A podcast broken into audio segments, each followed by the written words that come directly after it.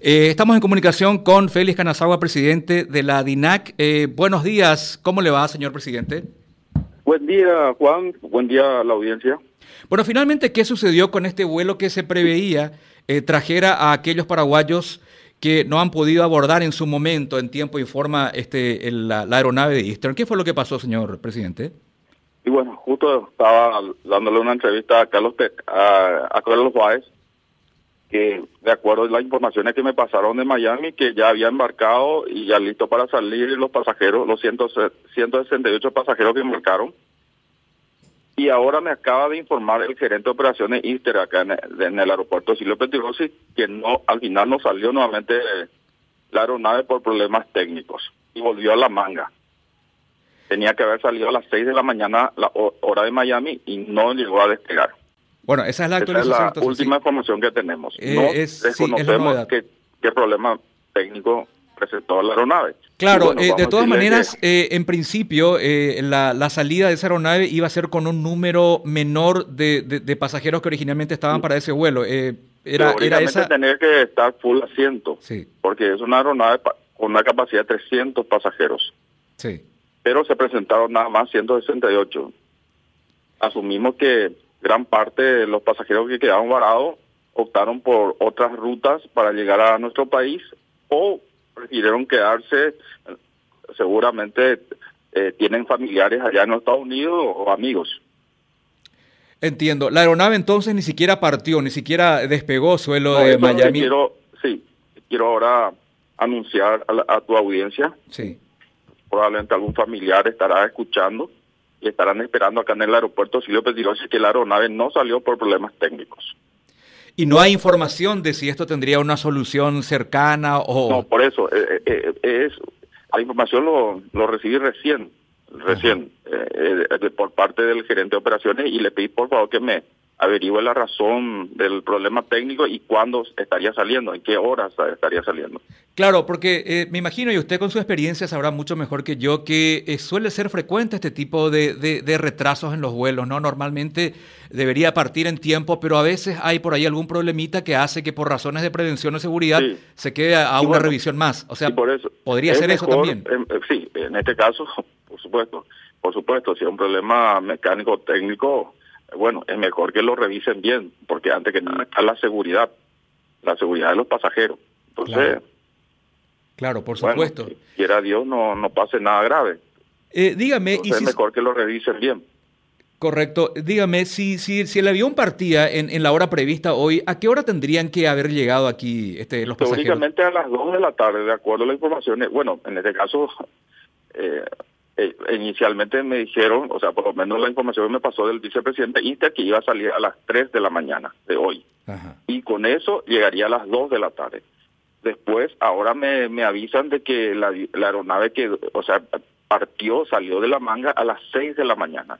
O sea, son tres horas más de atraso. Entonces, a las 6 de la mañana y que no pudo decolar y volvió a la manga.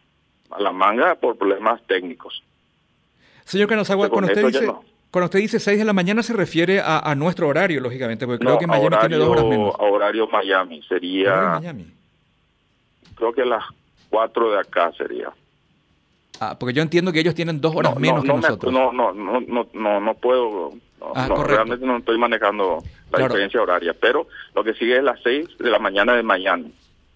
Entiendo. Entonces, eh. si, si tomamos como referencia las 3 de la mañana que iban a salir, son 3 horas nuevamente de de retraso. O sea, serían total seis horas, porque tenía que haber salido a las 12 de la noche. Esa es la situación, Carlos. Este, el avión que tenía que salir esta mañana no volvió a salir. No, no, de, anoche ya se había informado y eh, generó muchas reacciones en contra. Eh, el hecho de que había... Lo que pasa es que Easter, presidente, están... Sus aviones están usando más para charter que para transporte de pasajeros. Así mismo, así mismo. Utiliza más para charter para el gobierno de los Estados Unidos por el tema de los refugiados de Afganistán hacia Europa. Sí, efectivamente. Bueno, ¿y qué, qué va a pasar? Eh, ¿El gobierno no puede enviar aviones para traer a esta, a esta gente? Y eso, eso Carlos, lo que le estaba comentando a, a tu tocayo, Carlos Báez, es que, eh, ¿cómo era? Eh, eh, en esta altura del, en esta temporada, inclusive para, para enviar aviones charter, eh, es muy complicado por el tema regulatorio, que todos los procesos administrativos que uno tiene que solicitar a la autoridad aeronáutica, y más en tiempo de Navidad, nuevamente. Y eso se tiene que solicitar mínimo, mínimo, por lo menos 15 días antes, prever un slot en el tiempo, Ah. un slot para poder aterrizar en el aeropuerto de Miami. Imagínate, en esta altura del año, la cantidad de vuelos que están entrando y saliendo del aeropuerto de Miami. Entonces, sí, sí. se tiene que dar un intervalo de tiempo, justo en ese intervalo de tiempo, justo hay que ingresar en el aeropuerto, aterrizar. Por eso todo eso lleva conlleva mm, unos trámites engorrosos para poder, y además si te aceptan también. Pero hay otra cosa también, de los 470 pasajeros, para el embarque de esta madrugada se presentaron nada más 168 pasajeros, sin con- o sea, ahí dentro está eh, de los pasajeros, 168 pasajeros, están ya los pasajeros que adquirieron su ticket aéreo para la fecha ya marcada del 23 de diciembre. O sea que la pregunta que nos hicimos con el cónsul y con la señora Evelina, que es la dueña de la agencia de viajes en los Estados Unidos, ¿qué pasó con el resto?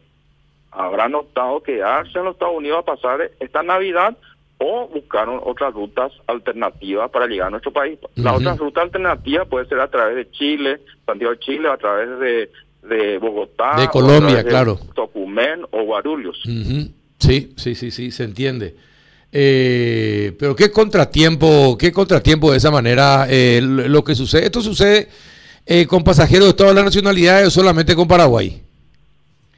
Y también está sucediendo con Montevideo, con la diferencia que ayer ayer eh, le trajeron lo- por lo menos una gran parte de, de- de uruguayos varados en Miami, eh, fue transportado ayer eh, a la tarde por Inter. No sé si será la misma aeronave, ¿verdad? Ajá. Bueno, eh, y todavía no hay fecha de, de regreso de esta gente, eh, presidente. No si recién recibí la información, por eso yo inmediatamente le escribí a Jessica, por favor, quiero avisarle a Carlos Báez que, que se volvió, eh, o sea, que está teniendo problemas la aeronave para que le podamos avisar también a los familiares acá que están esperando en el aeropuerto Silvio Petirosi, para que a través de, Sí, de- pero del usted sabe- puedan enterarse. Claro, ah, pero anoche ya salió esa información eh, y es raro que ustedes recién reciban esta mañana porque No, a- no, anoche ya salió la información y está, la gente estaba enojadísima no, en ¿de las qué redes. información? No, ¿de qué información? Y esta de que el vuelo no iba a, a salir otra vez. No, no, el vuelo, yo te- yo estaba en contacto directo con las personas que estaban responsables allá de que ahora están llegando, inclusive me pasaban fotos. Yo estaba hasta muy alta hora de la madrugada, hasta las dos, y después me quedé dormido. Y eh, eh, me estaban pasando fotos, fotos de los pasajeros que, te- que llegaban con sonrisa en los labios.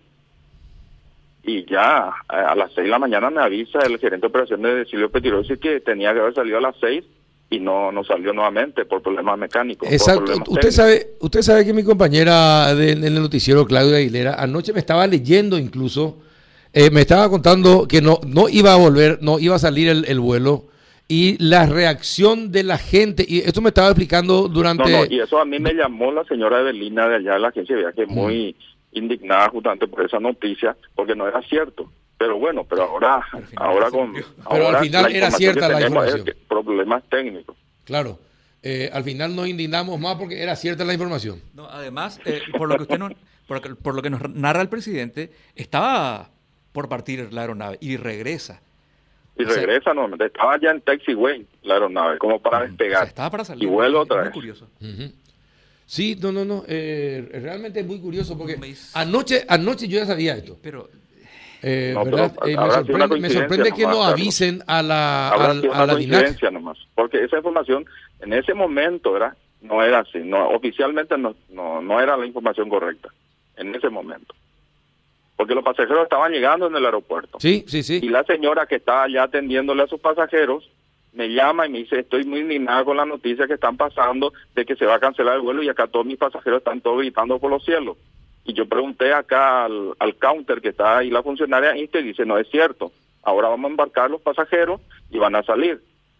Por eso. Y bueno, es que parece que algunos tienen mejor eh, fuente de inteligencia que otros. Eso más es lo que pasó, pero Y bueno, está bien. sí, sí, finalmente, finalmente se confirmó que efectivamente eh, no iba a volver el vuelo. Pero el avión eh, se movió, ¿eh? se movió, dice. No, eh, Sí. ¿Cómo se movió? Eso podemos preguntarle a los pasajeros, ¿verdad? Eh, cuando regresen. Ojalá que regresen.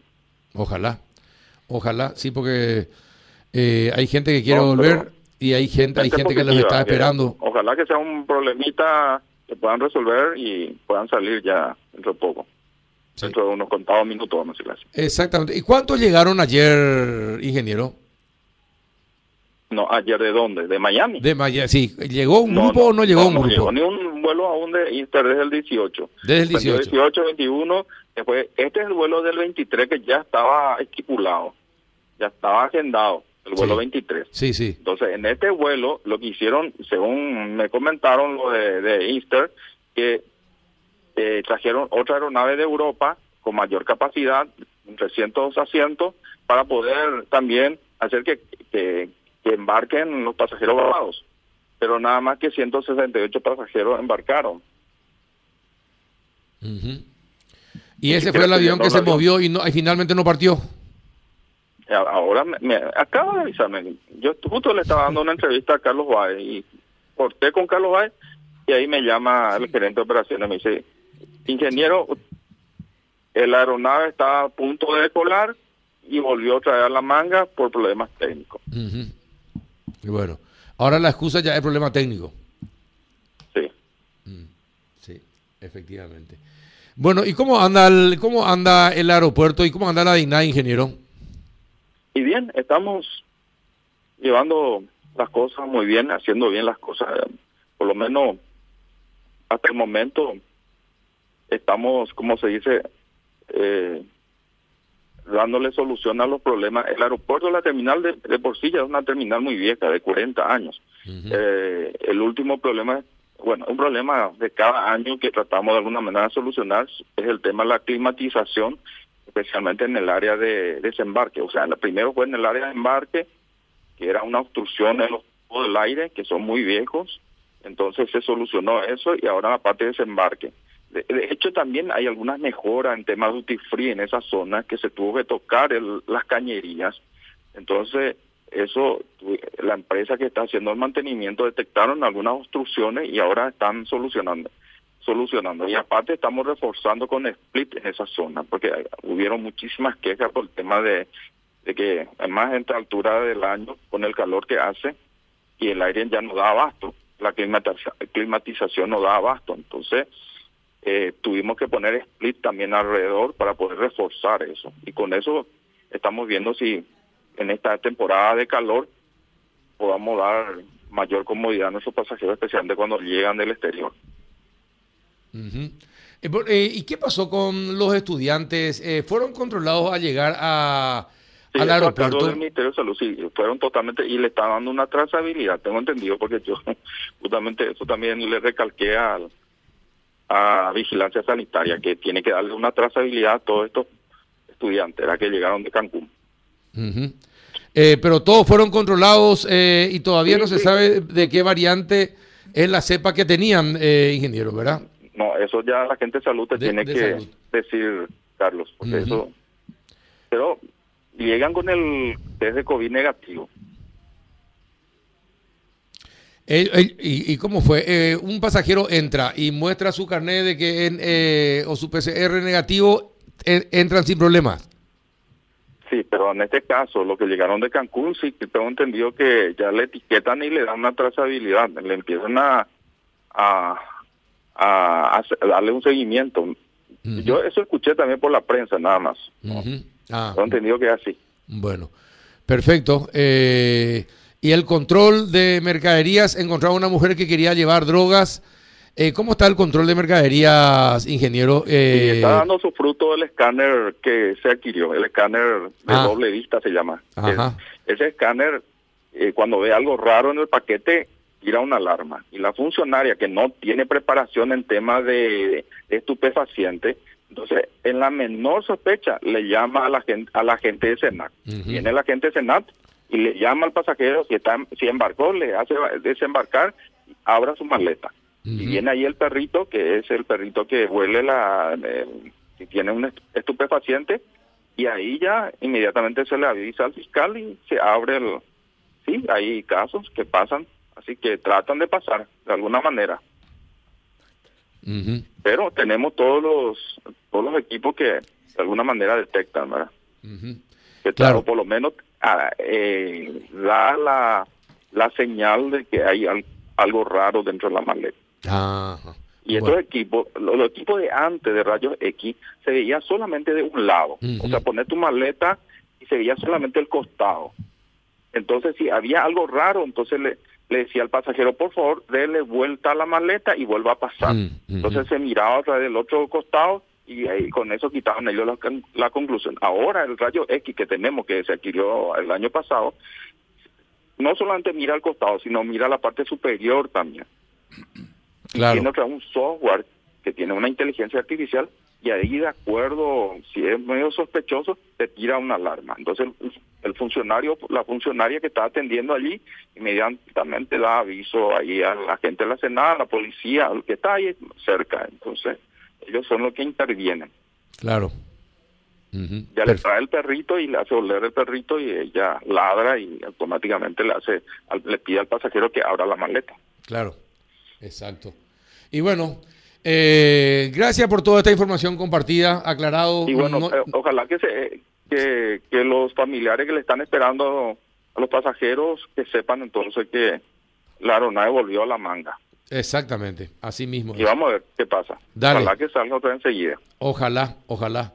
Un abrazo, ingeniero. Gracias por la información. De nada. Hasta luego. El ingeniero Félix Canazada, presidente de la DINAC.